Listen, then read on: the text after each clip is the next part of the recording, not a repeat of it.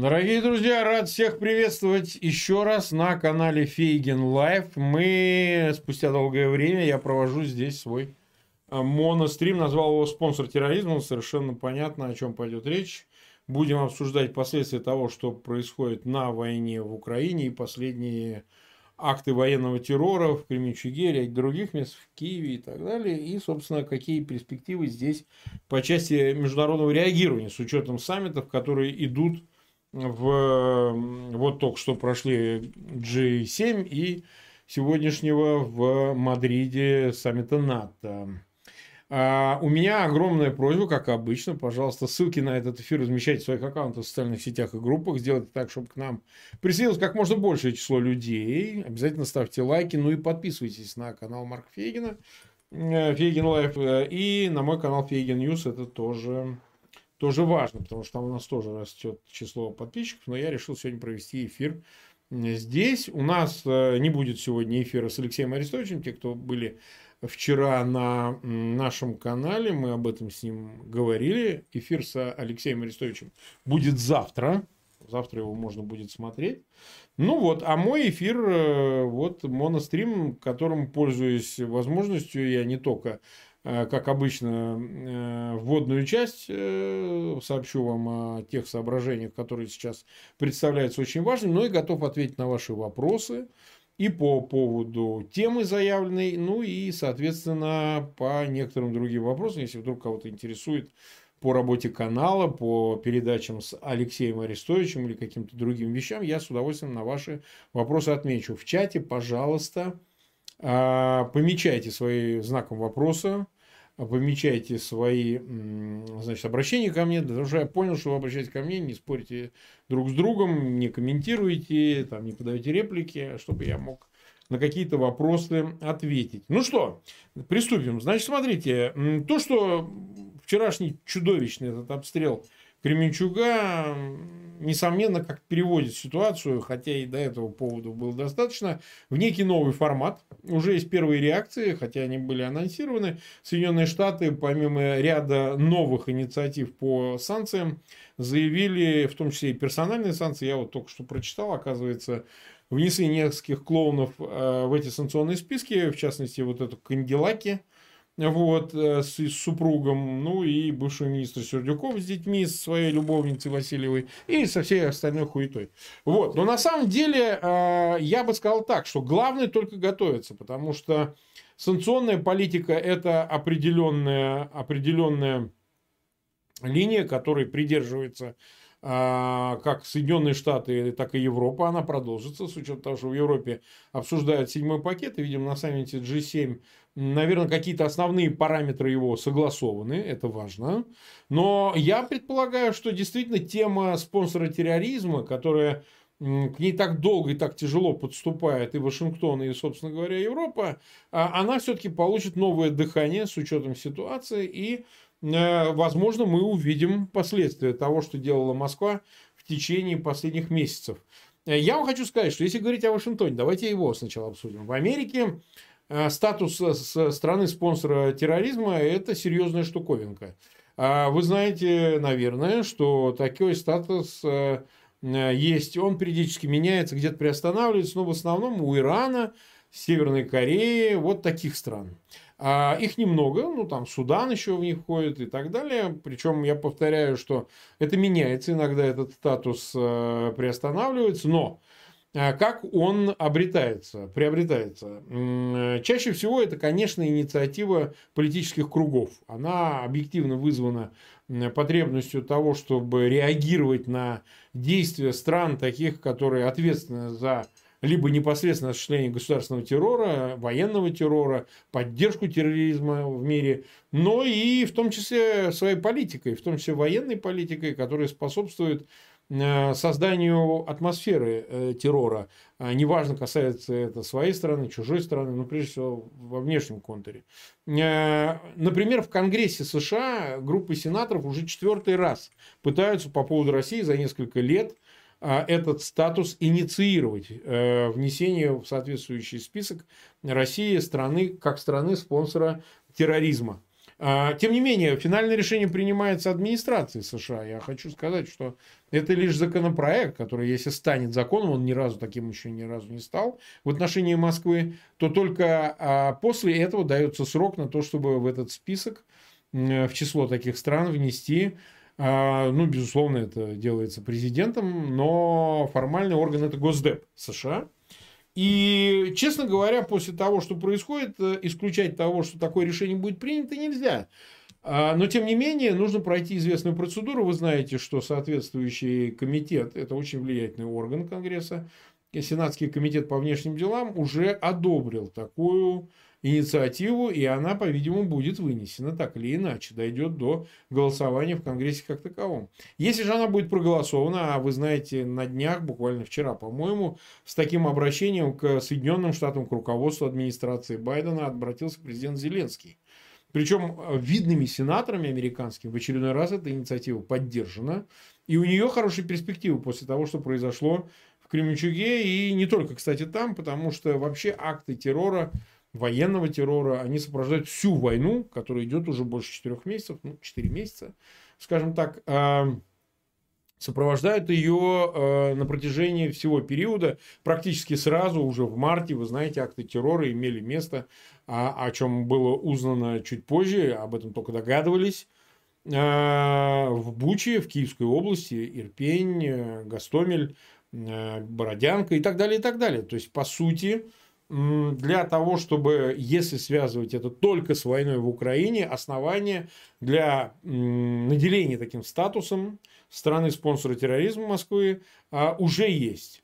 А ведь на самом деле мы свидетели того, что на протяжении многих лет, вообще говоря, Москва испытывала терпение Запада и своими фактическими атаками на того же Литвиненко, используя радиоактивный полоний на территории Великобритании, будучи отравленным а, двумя агентами спецслужб, а, Луговым и Кофтоном. Кофтона, кстати, убрали недавно. А, тот же самый случай с а, Новичковым, который в Солсбери был применен по отношению к семье Скрипаля, ему самому и его дочери, чудом оставшимся в живых, сейчас скрывающимся.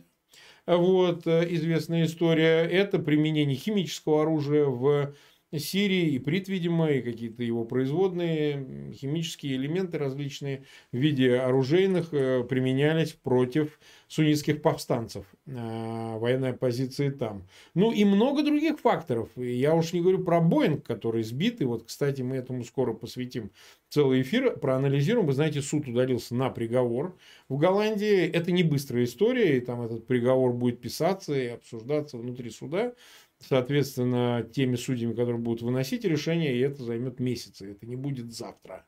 Но, тем не менее, сбитый Боинг для всех совершенно очевидно, что э, это является результатом действий э, конкретно Москвы. Сам суд может дать оценку, было ли это, скажем так, э, случайным попаданием, или же в этом была какая-то целенаправленность. Или сочетание одного и другого. Вы знаете, моя позиция та, что они все-таки пытались сбить военный борт, как они их сбивали, украинские военные суда воздушные, но попали именно в гражданский самолет. Тем не менее, это не отрицает их ответственности. Я думаю, скорее всего, суд придет к такому же выводу, потому что это не снимает ответственности ни с исполнителей, ни, в принципе, с военного руководства. Сейчас уже очевидно, что, скорее всего, Скорее всего, э, Путин по этому делу со сбитым в июле 2014 года Боингом привлечен не будет, потому что это первые лица, так же, как и министр обороны или кто-то еще. Вот список эм, лиц, которые э, будут назначены э, значит, ответственными, им будет заочно вынесены приговоры, скорее всего, пожизненные сроки наказания, ну, по большей части, кому-то, может, чуть меньше. Но, тем не менее, это, безусловно, акт терроризма. Вне зависимости от того, вне зависимости от того, а, какими были намерения у исполнителей. То, что и нынче происходит, вот с этим Кременчугом повторяется та же история. Москва уже официально прокомментировала, что типа ее официальная позиция, мы э, стреляли в Кременчуге по военному объекту, который находился рядом с торговым центром, а типа в торговом центре осколками от взрывов взрывов э, на этом военном объекте, вот пострадал этот торговый центр, и там он пустой, заявил Лавров, ну, цитируя Министерство обороны Российской Федерации, и там погибшие, это все инсценировка. на самом деле никаких погибших толком нет. Ну, это циничная позиция, не раз повторяемая. Мало на кого производит впечатление во внешнем контуре, а вот внутри страны, понятно, на зомбированное население вполне. Так или иначе, по сумме всех вот этих событий, военных событий, безусловно, вопрос о признании России страной спонсором терроризма, можно сказать, уже вступает в финальную фазу. Вы знаете, некоторые страны, например, страны Балтии, та же Литва, такие решения своими парламентами приняли. Признать, э, э, признать э, Россию спонсором терроризма. И каждое новое политическое и военное событие, оно только добавляет оснований для того, чтобы вообще международное сообщество, цивилизованное сообщество Запада признало Россию таковой. А, повторяю, там есть нормативная часть, она заключается в том, что действительно через Конгресс должен пройти законопроект, который должен быть принят, стать законом. А, он даст срок на то, чтобы исполнить или обоснованно отказаться исполнять администрации а, США это решение по внесению в список стран-спонсоров терроризма Москвы. Ну, формально, я повторяю, это будет Газдеп. Вероятность повышается, пока она еще 50 на 50, но соотношение растет. Что будет, если Россию признают страной-спонсором терроризма. Ну вот тут, вы знаете, одними стандартными санкциями не обойдется, потому что, по сути, в таком а, ракурсе, помимо а, санкций и помимо разного рода преследований, рестрикций экономических и всякого другого, вы знаете, охват будет шире. И без того российское население страдает, э, правые, неправые, виноватые, не виноватые, но так это и происходит, когда ответственность несет страна и ее народ, а никак не только политическое руководство. Нравится это, не нравится, но это так.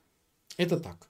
И вот этот э, аспект э, ответственности, он будет существенно расширен. Это печально, что наши сограждане в России, так сказать, для тех, кто у нас из России смотрит, не понимают, насколько объемным и глобальным может быть эффект от э, подобного рода решений. Ну, конечно, когда такие решения принимают э, коллективно, ну или США в качестве инициатора Э, который может, инициативу которого, которых могут поддержать и европейские страны, Западной Европы и так далее. Соответственно, ну, например, Корсчета, который находится в Нью-Йорке. То есть, это не просто а, могут заблокировать какие-то подсанкционные банки, отслоив от Свифта, но это могут быть проблемы вообще с корсчетами для российских финансовых учреждений уже тотально. Далее могут решаться вопросы с конфискациями а, финансовых авуаров, каких-то материальных активов и так далее гораздо более решительно, чем это происходит сейчас. Далее. А, страна-спонсор терроризма вполне может быть отрезана от международной сети интернета в произвольном одностороннем порядке для того, чтобы не давать, не создавать условия для того, чтобы а, действия этой страны террориста, спонсора терроризма повредили бы странам, с которыми она противостоит. И не только Украину, но и западные страны. А, безусловно, к этому относятся и визовые ограничения. То есть, вполне может статься так, что, признав Россию страной-спонсором терроризма, в шенгенских визах, например, в Европе, не говоря уже о американских, визах будет отказываться тотально всем гражданам Российской Федерации. А, это, в принципе, одна из мер, которая может быть применена на основании такого рода решений. Насколько это будет эффективно, но вы знаете, в условиях, когда Россию сегодня буквально на саммите в Мадриде признают главным врагом, ну, называя это, облекая в какие-то более мягкие выражения, но главным противником, главным врагом НАТО теперь является Россия, логическим продолжением этого, конечно, могут послужить решения о признании спонсором терроризма России как таковой. Да, против этого решения, кстати, вот сегодня возражал, как-то критиковал его президент Франции Макрон, говоря о том, что это не наш метод. Так, это было заявлено. Видимо, как-то не уверенно об этом уже говорил Шольц. Но они давно представляют некую фронту внутри европейского сообщества по отношению к радикальным мерам в отношении Москвы, Путина и всем остальным. Это не впервой. Но, тем не менее, мы видим, как дрейфует и их позиция. Каждое новое событие э, в принципе, их располагает к большей э, радикальности по отношению к Москве и ее действиям, нежели прежде. Поэтому с этой точки зрения, конечно, говоря о изоляции России, которая происходит изнутри, само руководство, ну я это называю внутренней оккупацией, Россия безусловно оккупирована э, нынешней властью, э, неважно, как на это реагирует население, кто-то считает, что они счастливы от этого. Но, тем не менее, сочетаться с этой изоляцией будет и внешняя изоляция. Вот это очень важно. Наряду с той, вот, повторяю, тиранией, которая царит в России, которая сама стремится к изоляции, дабы исключить внешнее влияние, а сам мир внешний начинает отгораживаться от России, не слишком разбираясь, кто там хороший, кто плохой. И без того этот процесс происходит, ну так, шатко-валко, но тем не менее идет. В случае принятия подобного рода решений рассчитывать на какое-то смягчение режима даже для хороших русских, возьмем их в очередной раз в кавычки, чтобы они могли уехать, получить виды на жительство, открыть счета в банк и так далее, эта маленькая лазейка закроется еще сильнее. Я думаю, что следует говорить о том, что и Москва отреагирует подобным же образом. Ну, говорят, что они примут ответ на решение о признании Вашингтона страной-спонсором терроризма. Да это на здоровье хоть 20 раз все равно никто не отменит полтора процента мировой экономике России и 20 с лишним процентов именно США. А, безусловно, удельный вес определяет очень многое. И кажущееся чисто номинальным э, признание страной спонсором терроризма может э, конвертироваться во вполне э, существенные решения. Я повторяю, они, конечно, носят санкционный характер или аналогичный такому, но это наказание. Я повторяю, это не попытка побудить каким-то хорошим действием страну. Уже сейчас, безусловно, пусть даже и не с тем темпом, который бы нам бы хотелось видеть, но тем не менее санкции являются инструментом наказания за совершенные жути, которые, за которые ответственна Москва и ее руководство. А, так что, в общем, надо считать, что этот процесс может дать весьма неожиданные результаты, которые могут э, сказаться и на ходе войны, и на политической ситуации внутри страны, тем более, что ситуация с подниманием ставок, дальнейшая эскалация, она позволяет судить об этом, собственно говоря, именно в таких выражениях, что э, вы ответите нам, мы ответим вам и посмотрим, э, ну так, до бесконечности можно же в это играть эм, перетягивание, да, у кого хватит, у кого окажется крепче мошонка как это обычно бывает, потому что Советский Союз уже продемонстрировал включившись в гонку вооружений с Западом, а, насколько мошонка оказалась слабенькой. Вот сейчас мы видим вторую серию, такой неудачный сиквел, который, собственно, повторяет Москва со своим чекистом во главе. Вот, э, в попытке в очередной раз взять реванш за проигрыш, который, э, как называет сам Путин, называя геополитической катастрофой, распад СССР. Да, так вот взять этот реванш, чтобы э, действительно суметь попытаться восстановить утраченные Советским Союзом, или как называет Путин исторической России, свои позиции и в конечном итоге попытаться переиграть Запад, э, восстановив контур бывшего Восточного блока с его значит, порядками и с доминацией Москвы над э, порабощенными народами. Явно у них не задалось. И несмотря на временные какие-то тактические победы, которые они демонстрируют на востоке Украины, на самом деле цена вопроса десяток километров туда, десяток обратно. А, тем не менее, совершенно очевидно, колосс под своей тяжестью постоянно продолжает прогибаться все, что происходит с Россией и под внешним воздействием, является, с одной стороны, следствием э, того, что сама Россия затеяла, с другой стороны, с неизбежным, фатальным результатом этого всего. Подобное противостояние никогда, противостояние со всем миром, никогда и ни у кого не приводило положительный результат. Такого не было, мы этого не видели за всю историю, особенно 20 века, который в этом смысле был наиболее наглядным, но и кровавым одновременно. Так, ну что же, я вот э, почти 20 минут, без малого, ну 19 пусть, говорил вам, значит, э, кривлялся и крутился, нас смотрит больше 40 тысяч человек, 13 э, почти с половиной тысяч поставили лайки, спасибо вам, друзья, огромное. А для нас важно, чтобы на наших эфирах, не только с Алексеем Арестовичем, было много народу. Как все обычно говорят, что канал Фейгина живет только за счет Алексея Арестовича. Мы пытаемся опровергнуть это представлений. Я думаю, что некоторые эфиры представляют огромный интерес, поэтому, пожалуйста, ссылки на этот эфир распространяйте широко, это важно. Пожалуйста, ставьте лайки, ну и подписывайтесь на канал Фейгин Live. У нас завтра, как я уже сказал, будет Алексей Арестович. До конца недели, помимо вот выступившего у нас на канале Алексея Лушникова, а вы поинтересуетесь, те, особенно из Украины, зрители, которые не вполне его знают, могут посмотреть в интернете о нем, почитать в Википедии, в других местах, поймут, насколько важным был этот разговор, поскольку человек вполне в теме Так вот, э, у нас будут и другие гости на канале, мы будем с ними обсуждать.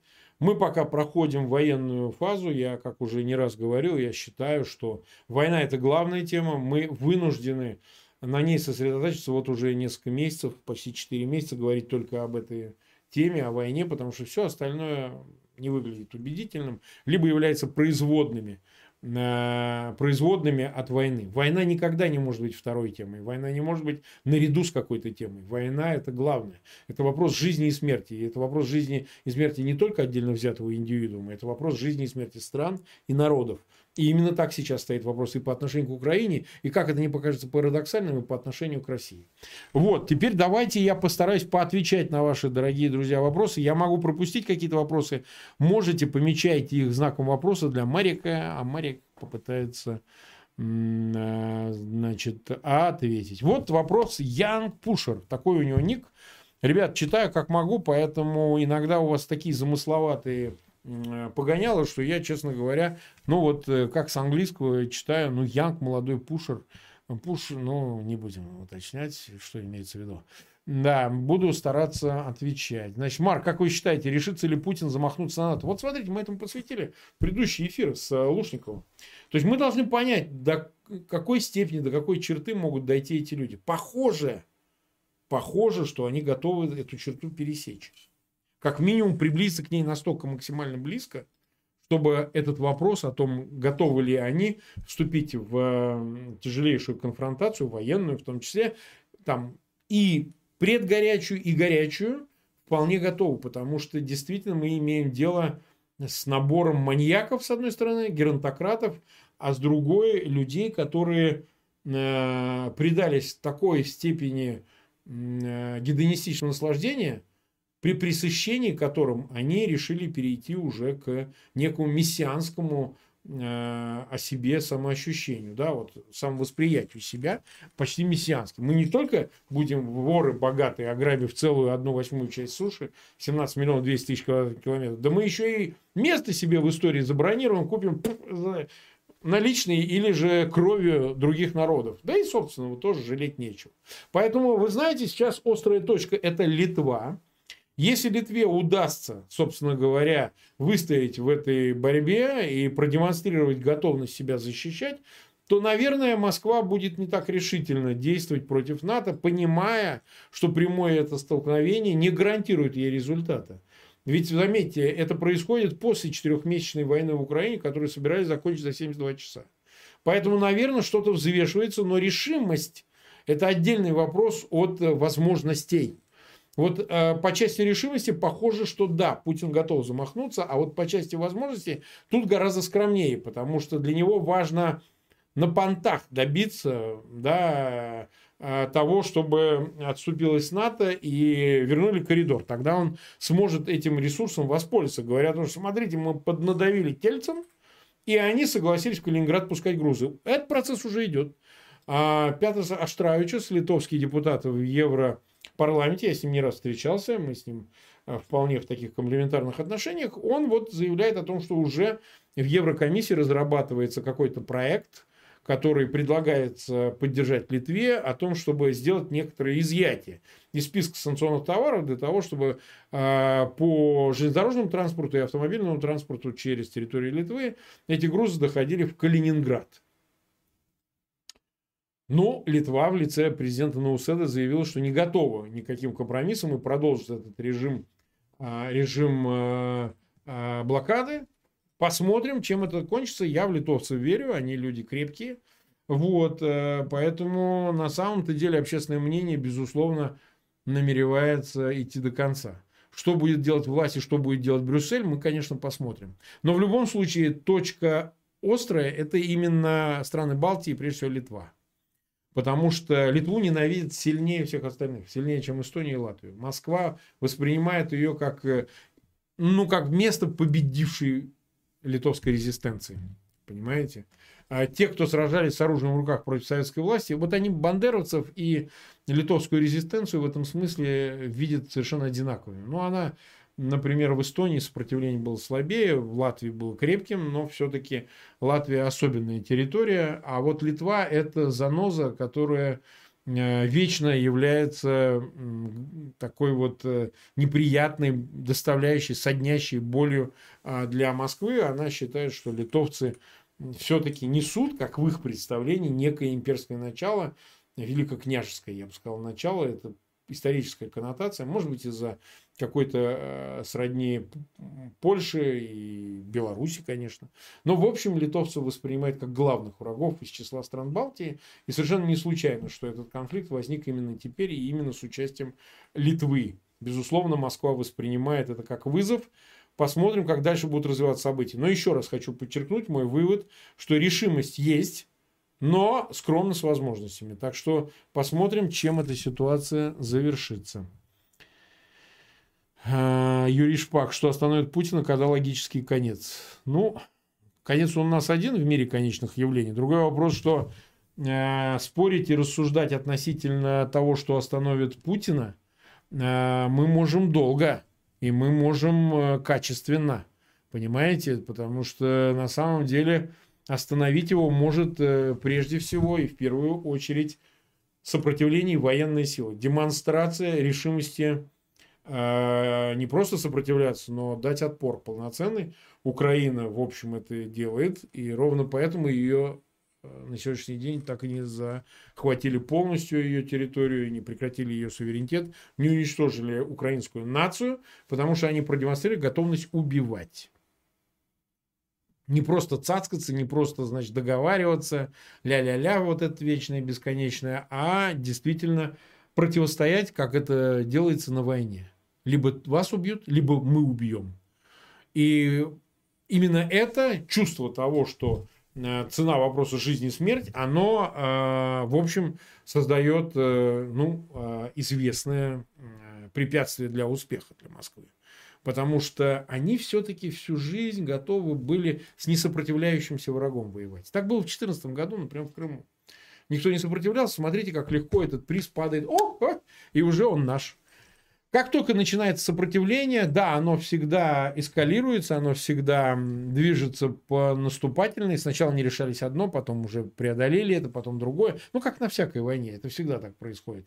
Да, а потом, глядишь, уже втянулись, и уже даже применение тактического оружия не выглядит чем-то сверхъестественным.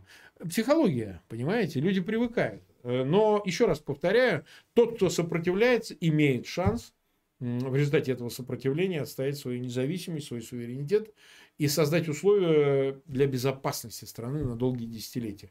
Тот, кто поддается, тот, кто уступает, всегда проигрывает. Всегда. Ну, как мы говорим о глобальных вопросах исторического масштаба, никогда тот, кто э, соглашался с э, капитуляцией, там, с э, потерей территорий, своего суверенитета и так далее, всегда проигрывает. Посмотрите на историю, вы увидите.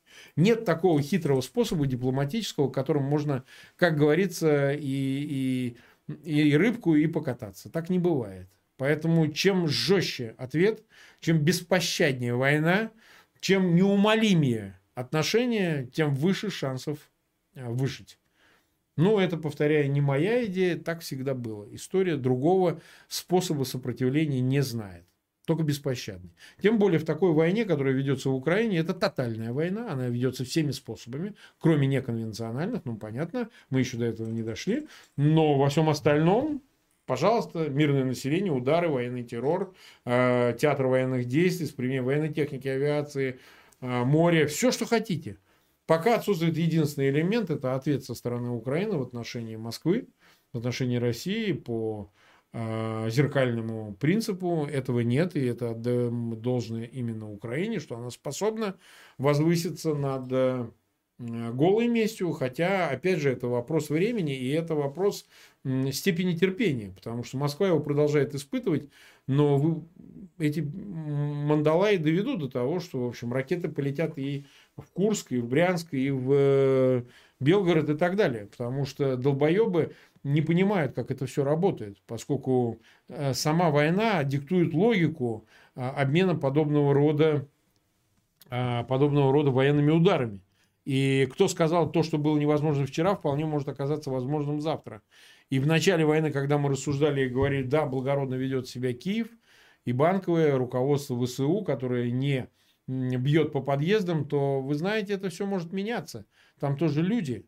Так что в этом смысле, конечно, нужно, нужно ожидать дальнейшей эскалации, если Москва сама не прекратит э, эту войну, ну или не произойдет чего-то фантастического, и война не остановится вот буквально день в день. Так, Благодарят за эфиры кто с Арестовичем, кто с Ажданом, кто из-за того, из-за другого. Я хочу по этому поводу тоже сделать несколько сообщений. Нас, кстати, смотрит уже 53 тысячи человек. Не стесняйтесь, пожалуйста, ссылки на этот эфир размещайте в своих аккаунтах в социальных сетях, группах, подписывайтесь на канал. Ну и вообще, ну и вообще. Что-нибудь Можете пожертвовать что-нибудь. У нас в описании о канале и под каждым видео масса всяких финансовых площадок, куда можно жертвовать иностранным агентам какие-то деньжата, поскольку э, вы видели, я опубликовал э, значит, э, бумажку, они, значит, в связи с судом, мои адвокаты в Москве работают, они дали бумажку, что я, оказывается, не финансируюсь, значит, никакими западными разведцентрами и так далее. Какая невидаль, да? Ну, бог с ним, с этими ублюдками. Значит, понимаете как? Мы продолжим эфиры с Арестовичем. Я вижу, какой огромный хейт появился определенное время, значит, ну, во-первых, что-то надоедает, это объективно, это нормально, так бывает. Ну, люди видят две рожи, особенно мою будку, недалеко от такая приятная вещь, как бы я не кокетничал, не говорил о том, что это все это я такой сладенький, на самом деле это все очень тяжело. Я это понимаю, но будем считать, что это мера вынужденная, никто на себя эту миссию не принимал сознательно, ну, точнее, как бы она возникла в связи с событиями войны. Ничего с этим не поделаешь. Люди сами выбрали этот формат и этих людей. Они могли это сделать и в отношении других людей. И смотреть каждый день э, в 22 часа, смотреть совершенно иных персонажей. Но они решили так. Они приходят и своим этим гигантским количеством дают нам основания продолжать эту работу. Поэтому весь хейт в отношении Арестовича, например, ну, в отношении себя и говорить нечего, я не принимаю по той простой причине, что выбор делает зритель, выбор делают наша аудитория. И никто по отдельности не может ею командовать.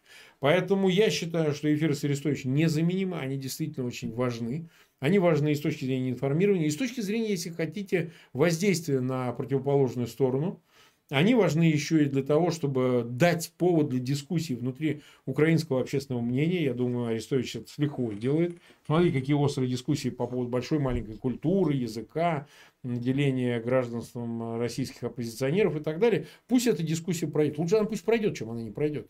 И иногда эта провокация, такой дискуссии, она добавляет э, возраста украинскому общественному мнению, украинскому обществу.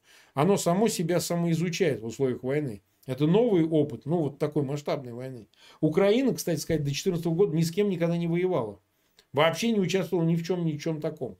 Ее втянули в войну сначала в 14 а теперь уже в 22-м. Но в 22-м просто тотальную войну по всей территории Украины. Поэтому на самом деле обществу еще себя надо осознать, понять, как ему действовать в этих новых условиях. И мне кажется, э, Арестович очень сильно в этом помогает. Так что не будь Арестович, был бы кто-то другой. Что касается Олега Жданова, ну что говорить, он действительно большой специалист, он работал в генштабе украинском, он полковник, человек, который с военным опытом знает, как что работает, и такое мнение в условиях войны тоже важно. Не всем, может быть, так важны детали того, что рассказывает Олег Жданов, но, повторяю, для контраста, для разнообразия мы, конечно, приглашаем на канал разных людей. В этом и есть наша задача показать вам разные точки зрения разных людей и так далее. Беднее стало, беднее с новыми гостями на канале Фейгенлайф. Это объективная история. Потому что во время войны, вы меня извините, обсуждать, например, идущие а, сейчас в Москве готовящиеся к сентябрю муниципальные выборы, это даже не смешно, понимаете? Это выглядит просто идиотизмом. Ну, это качество чисто. Эти темы ушли. На фоне войны эти темы ушли. Здесь меня некоторые спрашивают, э, может быть, я не найду непосредственно вопроса, что я думаю по поводу сегодняшних арестов. Два важных события. В этой части в России происходят аресты. Арестован, насколько я понимаю, по административному обвинению а, Илья Яшин, московский оппозиционер, один из земной, кто еще остается в России. Я думаю, его готовят действительно к посадке, и, видимо, с ним ведут разговоры о том, чтобы он покинул Россию. Он принципиально делать этого не хочет.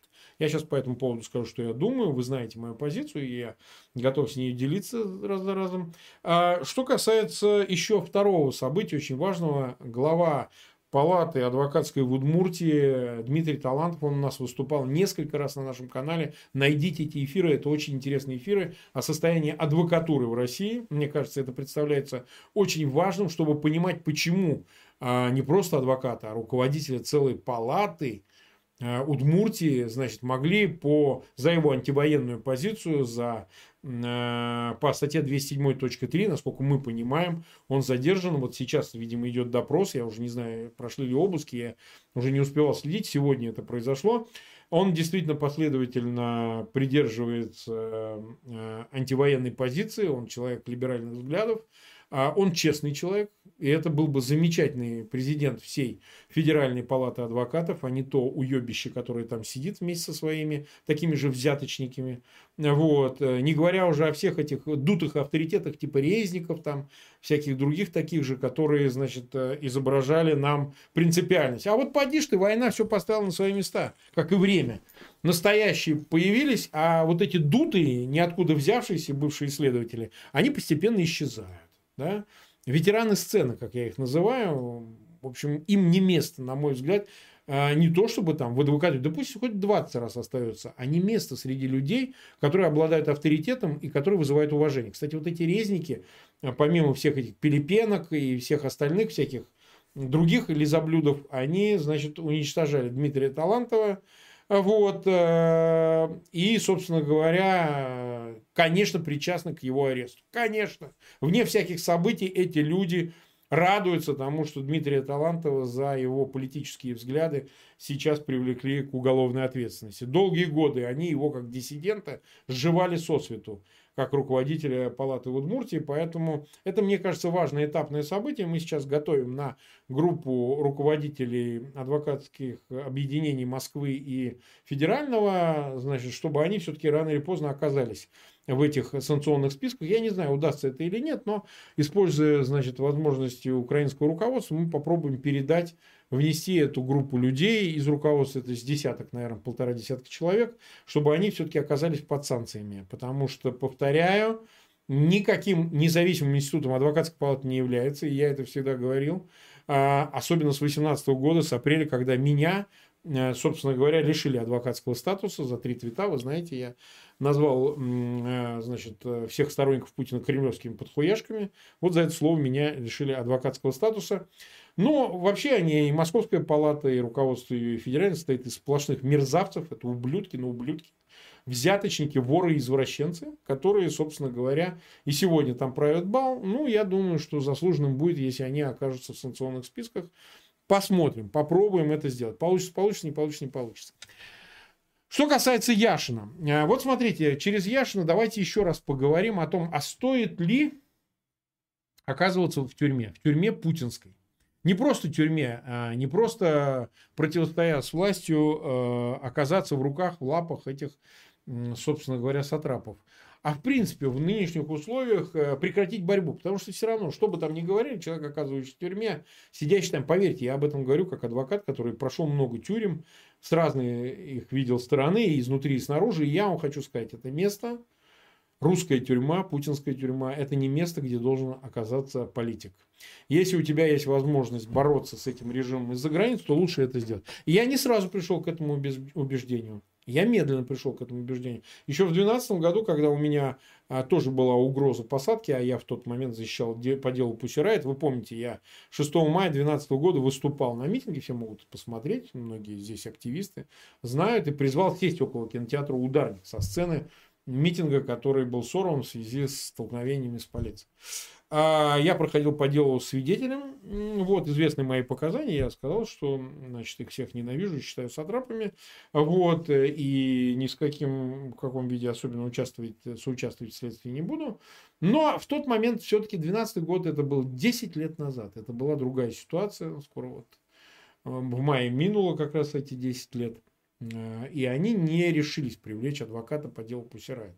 Слишком громкое в тот момент было дело, они решили по-другому поступить. Они завербовали одну из участниц дела Пусирайт, Самуцевич, которая начала поливать грязью изнутри, и тем самым э, избавившись от угрозы отбывания срока. Ну, такое часто бывает. У меня в делах люди ломались и не раз шли на сделки со следствием, э, вступали в сговор с оперативником. Это нормально. То есть ничего не поделаешь. Но вот возвращаясь к тому, стоит ли спустя 10 лет оказываться в руках Э, вот этих садистов, которые засовывают швабры и так далее, которые заставляют извиняться на камеру. Да, конечно, мы имеем дело с очень крепкими людьми. И Навальный, и Яшин. Посмотрим, как еще Яшин судьба завершится. Или Карамурза. Это люди, которых травили. Вот, например, Навального новичком. Карамурзу дважды травили. Мы даже не понимаем, чем. То ли каким-то химическим веществом, то ли тоже новичком, то ли бог знает чем. А вот он с палочкой ходил. Но все эти люди, вот так или иначе, как минимум Карамурза и Навальный, оказались в русской тюрьме. Вот я считал и считаю, и мы этот спор продолжаем буквально с посадки Навального в январе прошлого года, о том, что если бы Навальный сейчас находился на свободе, находился в Европе, ездил бы в Украину и в другие места, то он бы принес гораздо больше пользы, организуя силы протеста, силы, возможно, вооруженной оппозиции в России для того, чтобы торпедировать, значит, э, начать войну против этой власти. Шанс такой есть, он призрачный. Он призрачный, конечно, он маленький шанс, вот такой. Но он есть. Он не нулевой. В России, безусловно, есть партизаны. В России есть партизанское движение. Оно минимальное, но оно есть. Все эти военкоматы поджигают партизаны ну так их будем называть, слово такое может быть не очень точное, но дело не в дефинициях. Да? Вот эти люди сейчас организовываются, безусловно, многие пытаются мне писать и так далее, они пытаются коммуницировать через оппозицию, находящуюся за пределами России. Ну, что делать? Власть сама перешла э, перешла к стадии, когда, собственно говоря, никаких других способов противостояния с ней уже больше нет. Понимаете? И, собственно говоря, дальнейшая эскалация, она неизбежна. Другое дело, что отсутствие на свободе, пусть даже за пределами России, э, отдельных лидеров, лидеров общественного мнения, авторитетных людей из числа политической среды оппозиции, да, а, создает массу проблем, потому что их место занимают никчемные и негодные люди, мы таких знаем, не буду сейчас называть, потому что все знают мое а, жесткое отношение к отдельным персонажам. А, безусловно, и, конечно, я полагаю, что а, какие-то креативные важные идеи, коммуникация с западными лидерами и так далее, это тоже упущение, которое является результатом того, что такие люди сидят. Понимаете? Если бы такие люди не сидели, а могли быть на свободе, то пользу бы они принесли больше как много раз я уже говорил, делаю отсылки к Ледину, персонажу мне глубоко не симпатичен, но тем не менее, человек, который поставил своей целью не продемонстрировать красивую смерть в тюрьме, или же, так сказать, пример мужества беспримерного, да, пример э, невероятного мужества, а, но в ущерб политической задаче, он, конечно, всегда проиграет. К сожалению, это так устроено в России. В других местах по-другому.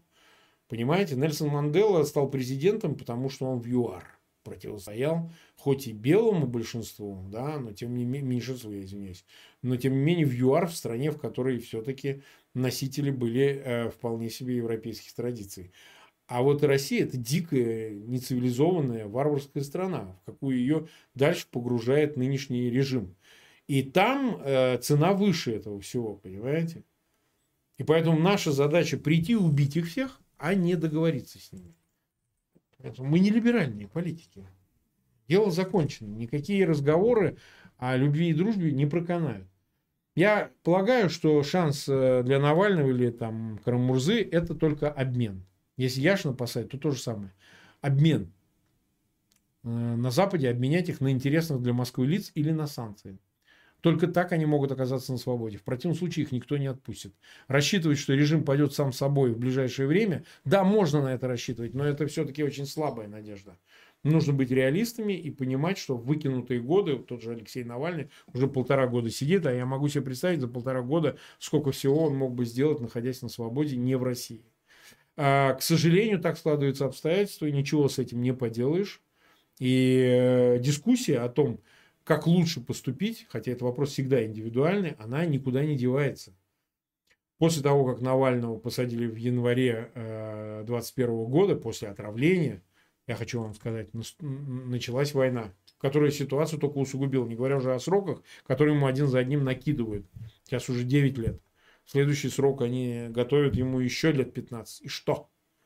Где та среда внутри самой России сейчас, которая способна ворваться в тюрьму и освободить Алексея Навального. Так что я полагаю, э, после эфира с Дудем Яшину не следовало возвращаться в Россию, но это мое личное мнение, я его никому не навязываю, я просто высказываю дискуссионную точку зрения. Так, Давайте посмотрим дальше. Да, около 30 тысяч лайков нам уже почти поставили. 29 351, если быть точным. 63 508 человек нас смотрят. И мы в эфире 45 минут. То есть у нас еще есть немножко времени. Можем поговорить. Давайте посмотрим, что у вас за еще вопросы. Вот, вопрос нитрат 999. Что будет, если Москва поставит ядерное оружие для Беларуси?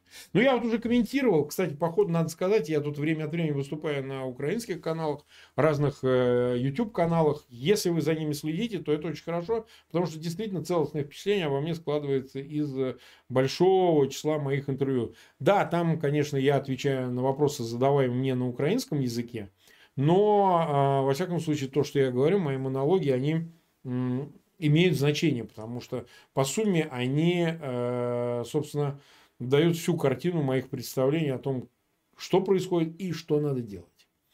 Вот, к сожалению, я не могу на своих каналах, во всяком случае, я решаю сейчас этот вопрос, размещать э, все эти видео по той простой причине, что все-таки есть там авторские права, все такое. Поэтому YouTube очень следит за этим, за всем, мне бы не хотелось попадать под удары со стороны того же YouTube, а, если мы бы размещали такой контент, ну, например, на канале Фейгин News, не вот на этом канале Фейгин Live. Так что э, я на эти вопросы отвечал. Я могу сказать, что Москва, скорее всего, поставит эти ракеты Искандер-М э, и боеголовки привезет. Может быть, оставит их на сопредельной территории в России на специальных складах. Но, тем не менее, они их поставят, контролируя сами. Они не передадут их непосредственно белорусской армии. Это будет все-таки ракетные войска РВСН, которые будут этим заниматься, российские войска на территории Беларуси. Это раз. Да, безусловно, а, Беларусь таким образом утрачивает безъядерный статус, но она уже несла изменения в свою конституцию, она теперь не претендует на то, чтобы быть безъядерной страной. Это два. А, третье. Безусловно, Лукашенко это делает по причине двум причин. Первое. Он, конечно, таким образом хочет обезопаситься. Он же видит, что происходит со странами, у которых нет вообще никакого ядерного оружия. Он хочет защитить, прежде всего, самого себя. Не от Путина, а от Запада. Потому что с Путиным он по-другому будет решать вопрос собственной безопасности и нахождения у власти. Это первая причина, и поэтому ядерное оружие, которое стоит на территории Беларуси, это действительно ну, некоторое, скажем, предостережение, которое пытается продемонстрировать Польша, НАТО и так далее Лукашенко, что он собирается сидеть вечно и передать свою власть своему сыну Коленьке. Это уже очевидно, он никуда уходить не собирается. Но это было и раньше понятно. Без попытки его убийства в период э, протестов 2020 года все остальное выглядит, в общем, смешно.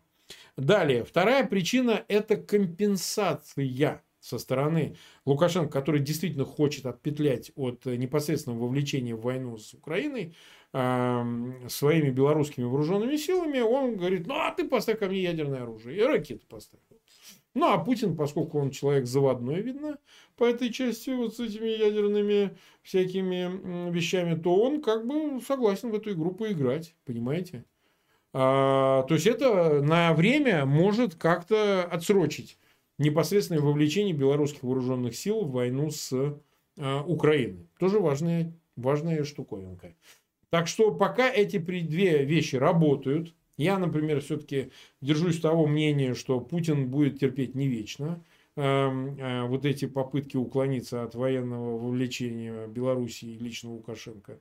Но, тем не менее, пока это работает, э, Беларусь, превращаясь в ядерную державу, она не только обретает вот то, о чем мы говорим, возможность э, ядерного статуса и защиты своей власти со стороны Лукашенко и его окружения, но ведь и угрозы приобретает. Ведь э, рядом с ними такие же Искандеры, только американские, да, поставят, ну, Искандеры в кавычках, естественно, та же Литва, Польша, Румыния и так далее.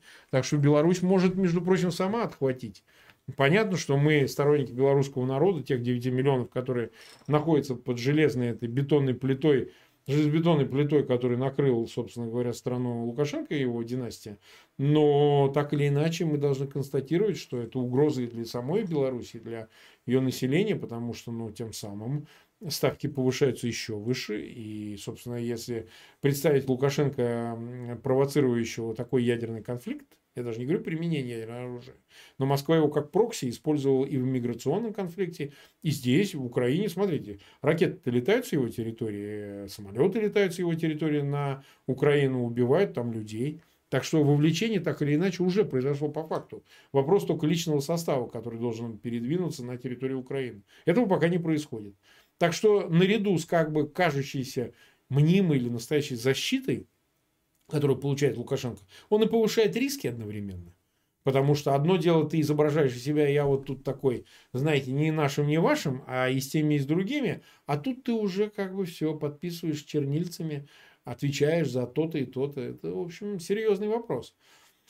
Так что, в общем, э, я бы сказал, что это больше дает угроз, создает угроз Беларуси, нежели дает ей возможностей. Для Украины там другая ситуация, это как раз для Украины наличие ядерного статуса бы сохранило бы ее суверенитет, но это другой вопрос, и Посмотрим, как еще будет развиваться ситуация, если по чечаянию удастся когда-нибудь Украине вступить в НАТО, то первое, что она должна требовать, это установку ракет с ядерными боеголовками на своей территории. Это первое, самое главное. Помимо поставок вооружений и так далее. Привезите нам ракеты, привезите нам ядерное оружие. Мы хотим быть защищены этим ядерным оружием в случае нападения и так далее. Вот это уж точно для Украины важнейший фактор защиты ее суверенитета и безопасности. Так, мы уже 51 минуту в эфире, но есть еще вопросы, давайте на них ответим. А... Так, минуточку.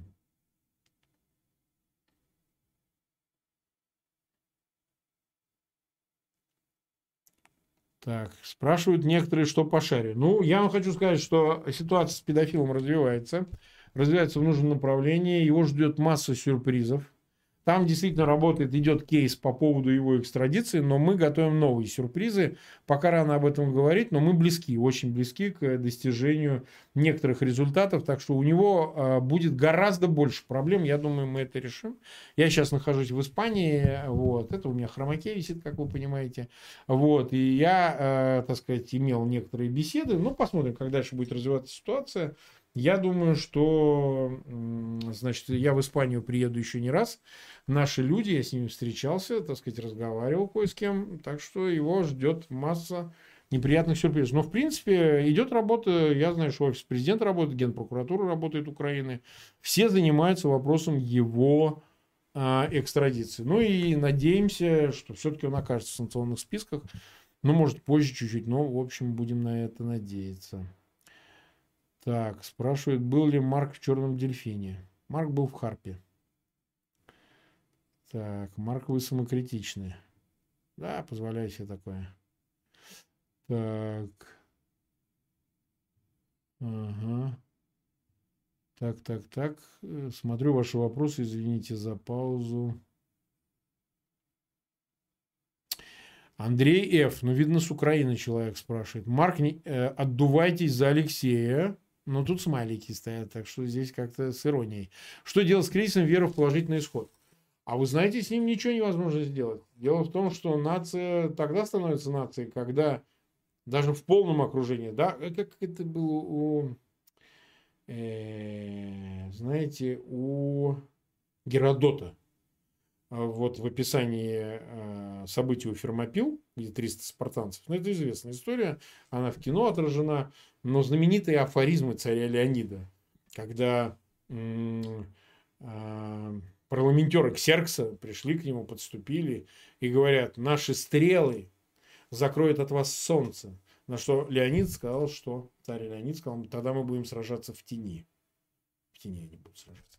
Это говорит о чем? О том, что даже в самых безнадежных ситуациях нация куется как раз в моменты, когда, казалось бы, ничто не предвещает положительного исхода, но волей своей, да, усилием этой воли, оно меняет это все. И, казалось бы, из безвыходной ситуации она уходит победителем, побеждает и тем самым э, создает историю новую историю. Потому что оно же, победа в этой войне будет вдохновлять столетиями. Столетиями. И это усилие, которое нечеловеческое, безусловно, оно должно внушить людям понимание, ради чего они жертвуют. Если человек в окопе, солдат, да, комбатант, не будет понимать, за что он умирает, а он умирает не за непред, не предвосхищенный положительный исход, да, в победу, веру в победу. Он э, умирает именно за победу. Если он не будет этого чувствовать, то тогда не понятно, за что он отдает жизнь. Не проще ли все бросить и как-то ретироваться? Нет. Э, то есть это, безусловно, достигается не примитивным там, психологическим внушением, а верой, э, волевым началом. Так всегда было. Это не то, чтобы кто кем-то придумал. Здесь дело не в Арестовиче, э, дело в сознании нации. Украинская нация верит в свою победу, потому что у нее нет другого выхода. Это важный тезис. Исчезнуть или же победить. Все, здесь выбора среднего не дано. Ведь очень долго, все эти годы, московская пропаганда, прокси, которые работали в Украине, пытались внушить, что нет ничего страшного в том, что будет левобережная, правобережная Украина, что будет э, русские защищены, э, русскоязычное население, ну, естественно, манкируемое, потому что никто не заботится ни о каком русскоязычном населении, а русских плевать они хотели, они готовы убить всех в Кремле, значит, им ни дороги, ни свои, ни чужие. Так вот, эксплуатировался тезис о том, что не страшно, что Тут и лишимся кусочка, там кусочек. Ну что же, мы все славяне, вот это, та та та та та Значит, ну что же мы за вас позаботимся? Нет, это всегда обман. А, мы не в архаичном живем там веке 20 даже. В 21 веке можно по-другому это было бы рассмотреть. Ну что, ну проживем без куска земли, ничего страшного. Нет, нет, все вернулось. Э, земля – это Родина. И поэтому вера в положительный исход – это всегда вера во что-то большее, чем только жизнь и смерть. Да? Потому что говорят, что либеральному сознанию чужда э, ценность э, иная, чем человеческая жизнь или выше человеческой жизни. Вот либеральное сознание говорит, что самое главное – это человеческая жизнь. Это абсолютная ценность. В такие моменты для нации, для страны есть понимание, что есть вещи выше человеческой жизни. Собственной, чужой там, и так далее понимание этого и как раз добавляет уверенности людям в окопах того, что свобода, национальная жизнь, будущее собственных, э, собственного народа, своих детей, ну всего, что вместе составляет нацию, важнее отдельно взятой человеческой жизни. Это не либеральное представление, но я вот, например, его придерживаюсь. Но это действительно так.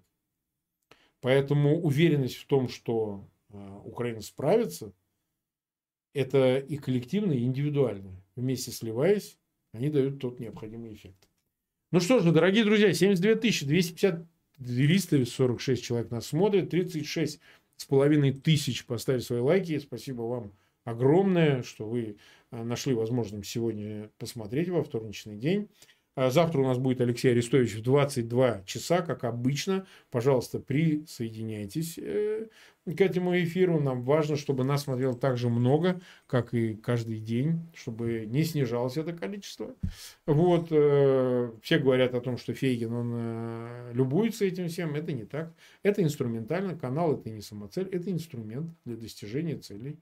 Поэтому нужно понимать, что мы работаем для того, чтобы достигнуть главной цели. Избавление от Путина и всего, что с ним связано. Избавление от э, всей этой напасти в лице Э, российского империализма. Так что канал эту работу делает. Ну, посильно, конечно, посильно. Так что спасибо вам огромное всем. Увидимся завтра. Всем пока.